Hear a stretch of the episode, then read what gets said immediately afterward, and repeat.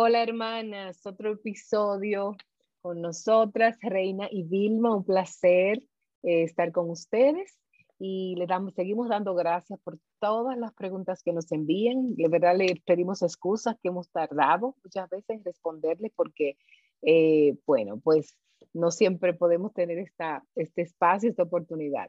Pero eh, una hermana, una madre, hoy nos envía una pregunta eh, que nos gusta mucho y hemos hablado un poquito antes, pero vamos a hablar hoy de una, una manera más amplia. Ella dice, este, me gustó mucho la explicación, parece que la dimos en otro episodio, sobre la disciplina que hablamos de los hijos. Y yo quisiera que habláramos un poquito, Reina, partiendo de ahí, de la disciplina.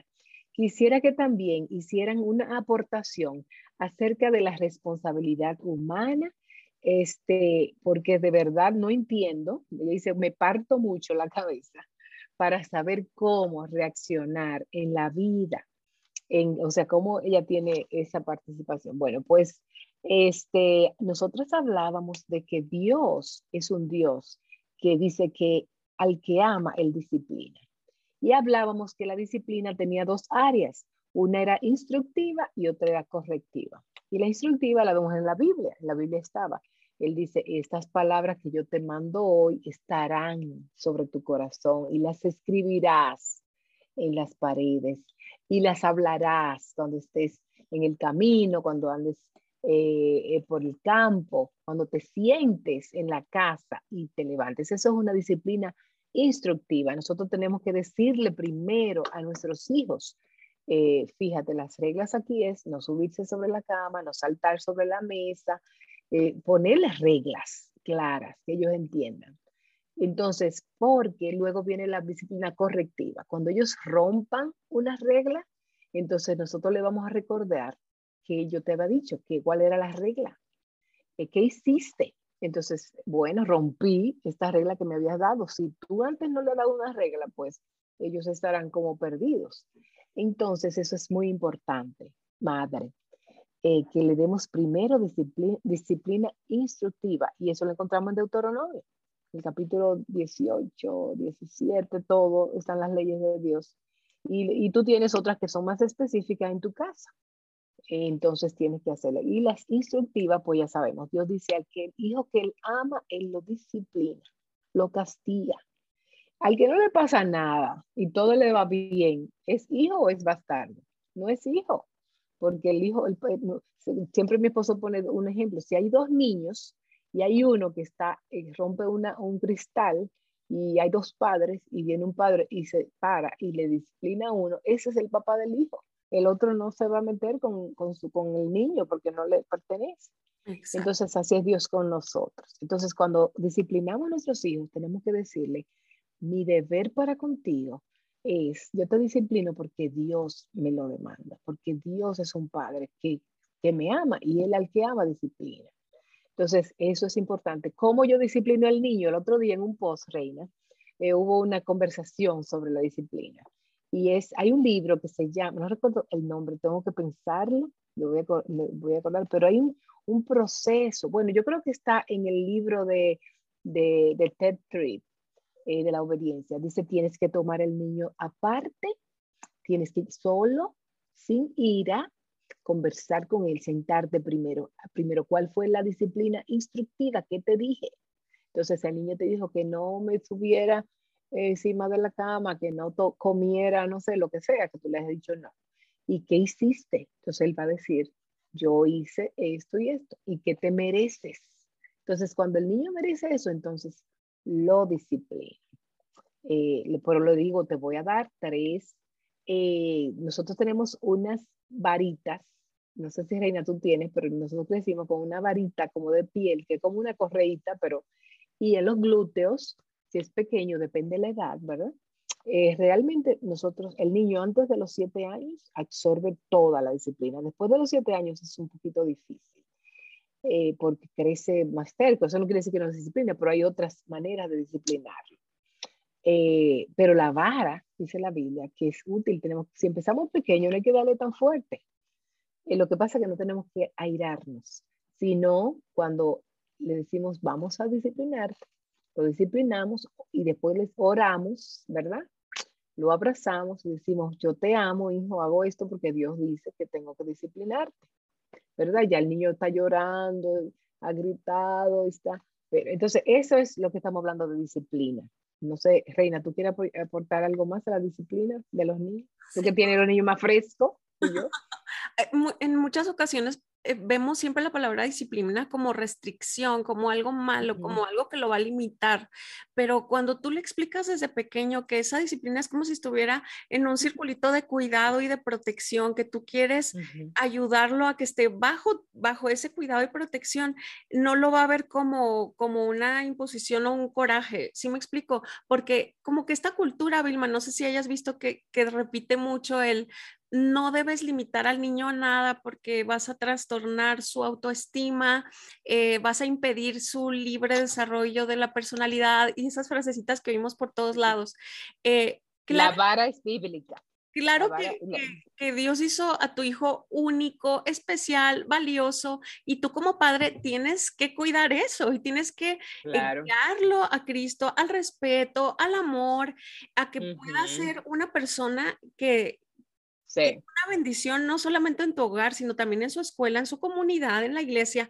Entonces, para esto necesitas enseñarle límites. O sea, las personas, todas tenemos límites. Yo creo que no te gustaría que yo vaya a hacer un desorden en tu casa y a ensuciar tu auto y arrancar tus plantas. No sé, no sé, Reina, ¿a ti te dieron algo que se llama, que fueron, aparte de los padres, moral y cívica?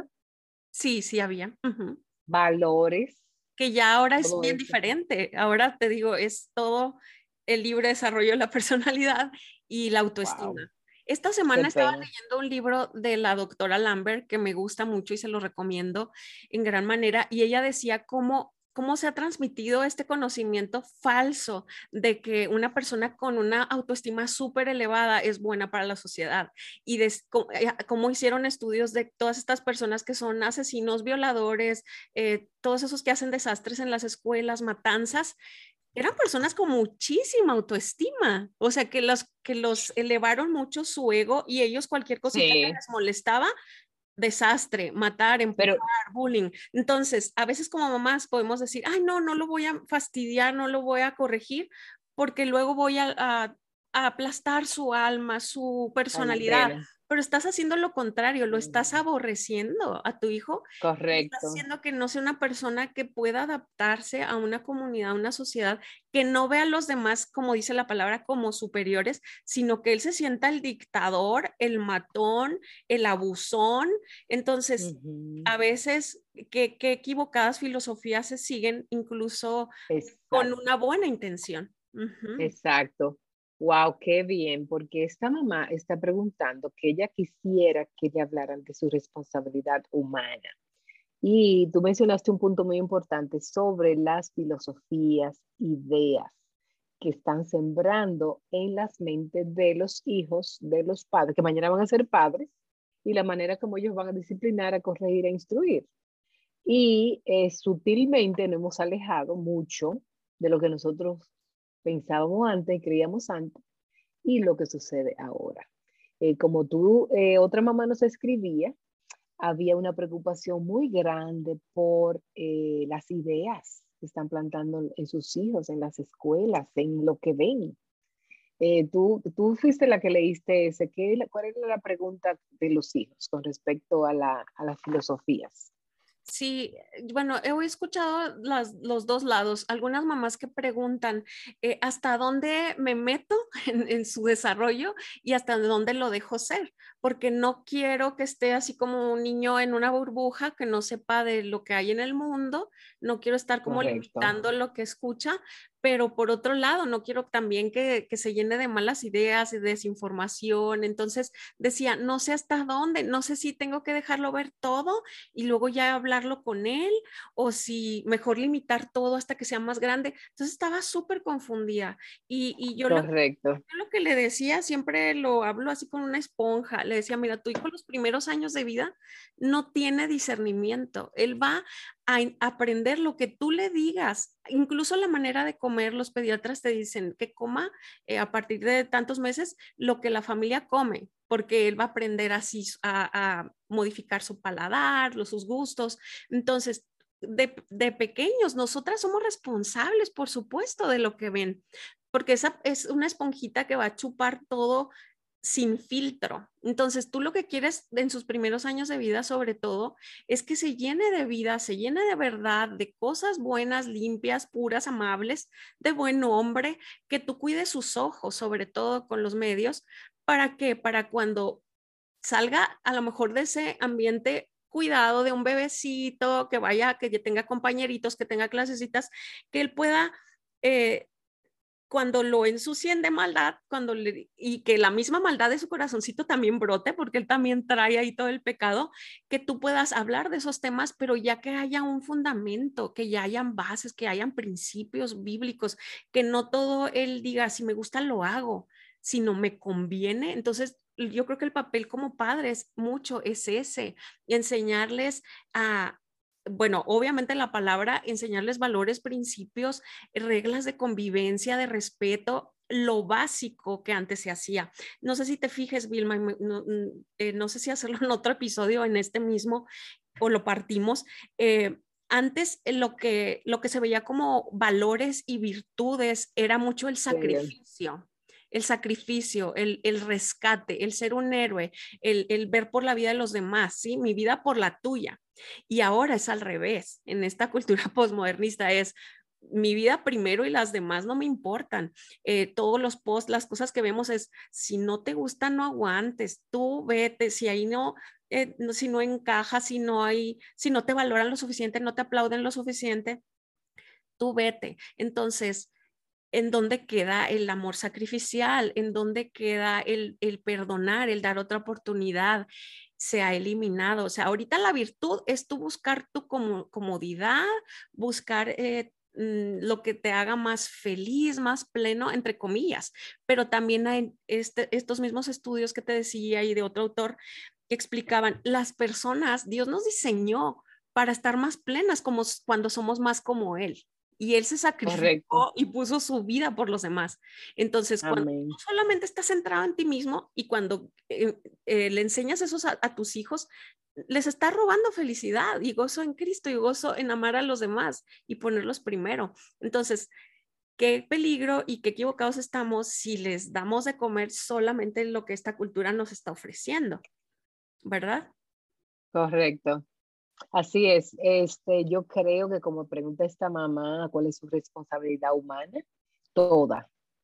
Este, Dios nos ha encomendado esos hijos a nuestro cuidado. Y mientras estén bajo nuestro cuidado, vamos a sembrar, vamos a influenciar, vamos a conectar, vamos a hacer todo lo que podamos eh, para que esos niños se vayan con sus ideas sembradas de su hogar, no solamente las que ellos escuchan eh, de sus amiguitos, de los, de los cómics, de los, eh, no sé, ¿cómo que tú le dices? Dibujos animados, que ahora todo es dibujos animados, y entonces por ahí se filtran un montón de cosas. Yo tengo la responsabilidad con mis hijos de lo que ellos ven, de lo que ellos escuchan. El hogar es el primer, eh, la mamá es la primera profesora, la primera maestra. El hogar es el fundamento de la sociedad. Cuando estas cosas se rompen aquí, pues se terminó todo, se, se, sucumbe. Entonces, hermana, tú tienes toda la responsabilidad, nosotros tenemos que hacer nuestro deber y hacer, bueno, yo realmente soy una que digo, por mí, eh, fuerza los a entrar, o sea, hay que sembrar todo lo que podamos. Muchas gracias por acompañarnos por, eh, en este tema tan amplio, como dice Reina. Si tienen más preguntas, comentarios, ¿qué les parece? Por favor, pónganlos en los comentarios y nosotros podemos seguir compartiendo sobre este tema.